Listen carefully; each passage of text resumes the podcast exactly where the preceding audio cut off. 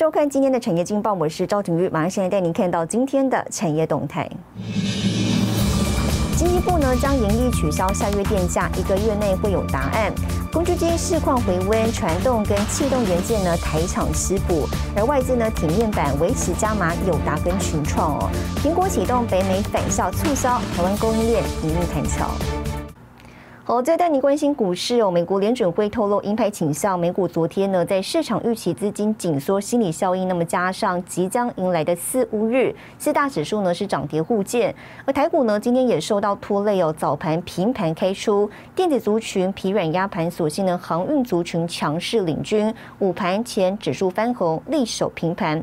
法人认为呢，雅股今天涨跌互见，代表市场反映美国联准会释出鹰派消息，而加上今晚美股将迎。来四乌日预期呢，也将影响台股的走势。那么短线震荡走势不变，提供给您参考。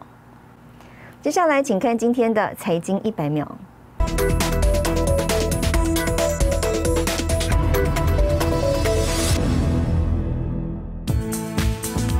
是洛桑管理学院十七号发布二零二一年 IMD 世界竞争力年报，台湾在六十四个受评国家中排名第八名，较去年上升了三名，而且是二零一三年以来的最佳表现。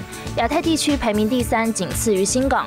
国发会副主委高先贵指出，这次评比台湾经济表现、政府效能、企业效能、基础建设等四大类指标均较去年进步，其中经济表现、企业效能分别比去年大幅提高了十一个和五个名次。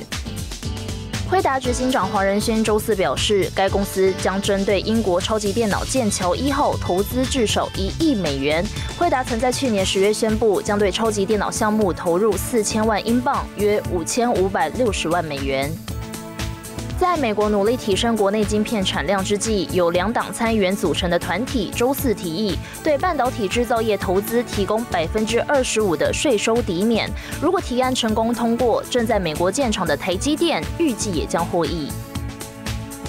中国最大网约车平台滴滴出行申请在美国 IPO 之际，中共市场监管当局已经对其展开了反垄断的调查。中国蚂蚁金服过去也将成为全球规模最大的 IPO，不过中共监管机构在蚂蚁金服 IPO 开始的前两天叫停了 IPO。新台电视整理报道。和本周三，美国联准会呢罕见释放提前升息的讯号，尤其以往大规模宽松政策呢，可能在今年开始逐步的减少购债规模。专家分析了中长期美国货币政策转向，亚洲新兴国家呢可能面临资金外流压力。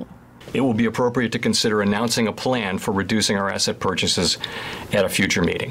美国联准会周三发言，意外转为鹰派。二零二三年底之前可能升息两次。根据 IIF 资料显示，五月份包括泰国、马来西亚、菲律宾、南韩等亚洲股市都出现资金净流出，金额多达五亿美元。如果不计算中国大陆，股票市场流出了七十三亿美金，国际资金可说暗潮汹涌。But in reality, we've already had quite a sway of taper tensions in EM. Yes, not as violently as 2013, but it was fairly sharp. And more than the coincidence, we've seen a couple of central banks in the EM already raised rates, indeed three consecutive rate rises in both Russia and Brazil, including one overnight. 日经亚洲分析，联储会释放鹰派讯号，利差将成为影响国际资金流向要素之一。如果美国联储会年底之前缩减购债规模，将触发更多资金撤出亚洲新兴市场，加上亚洲国家利率水准较低，更可能导致新兴国家市场货币出现贬值，或者是说，呃，两两者之间这个息的这个差距而已。美国这边开始决定要更改这个货币政策的话。那这个可能会代表是以往比较过去几年我们看到比较宽松的这个货币供给会开始出现这个反转的现象。好，那在这个情况底下，以往的经验哦，这个对新兴市场来讲的话，可能都不会是一件太好的事情。亚洲市场十八号多数震荡，菲律宾、印度、印尼市场走低。中国上海 A 股深圳指数走弱。台股方面，指数在一万七千三百点上下游走。三大法人十七号卖超五十四亿元，外资提高空单比重，市场处在停看听。专家分析，台湾资本市场短线观察疫情对经济影响，半导体产业拥有战略优势，依旧受到外资青睐。不过，联储会释放鹰派讯号，派对行情可能告一段落，投资人得审慎布局考量。新加坡史维彤台湾台北报道。好，接着带您看到今天的国际重要财经报纸讯息。彭博社遭美国众议院指称呢涉及不当竞争并危害隐私，Google 跟亚马逊呢为自家的智慧音箱辩护。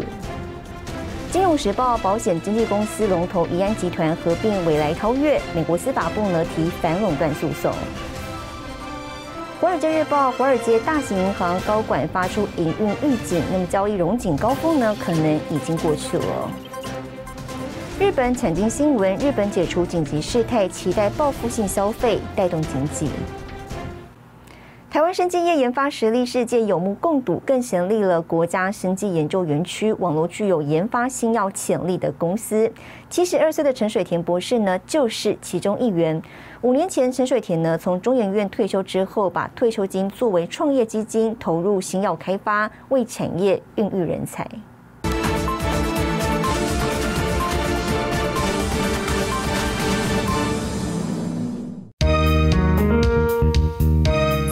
南港的国家生技研究园区是全台首座跨部会整合园区，以新药研发为主，并配合国家发展生技医药产业，特别设立创福育成中心，首批进驻业者通过严格审查，在百名厂商中脱颖而出。第一个题目是我在中医院申请专利的一个肺癌的早期的一个生物简体蛋白质小分子药，就是做牛樟芝。那审查委员觉得这两个符合这个园区进驻的应该有的条件。而且超过这个条件，所以他第一第一次就批准我们可以进驻。带领这家生技公司是七十二岁的董事长陈水田，台大生化所博士，前中研院生化所研究员暨总务长。陈水田拥有三十七年的研究基础及多项研究成果，既转给多家上市柜生技公司，协助台湾生技产业发展。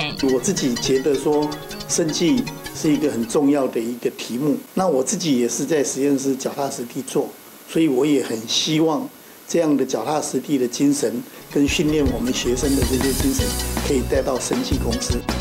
退休金成了陈水田的创业基金，在太太的支持下，六十七岁成立生技公司，专注在天然物及生物化学的相关研究。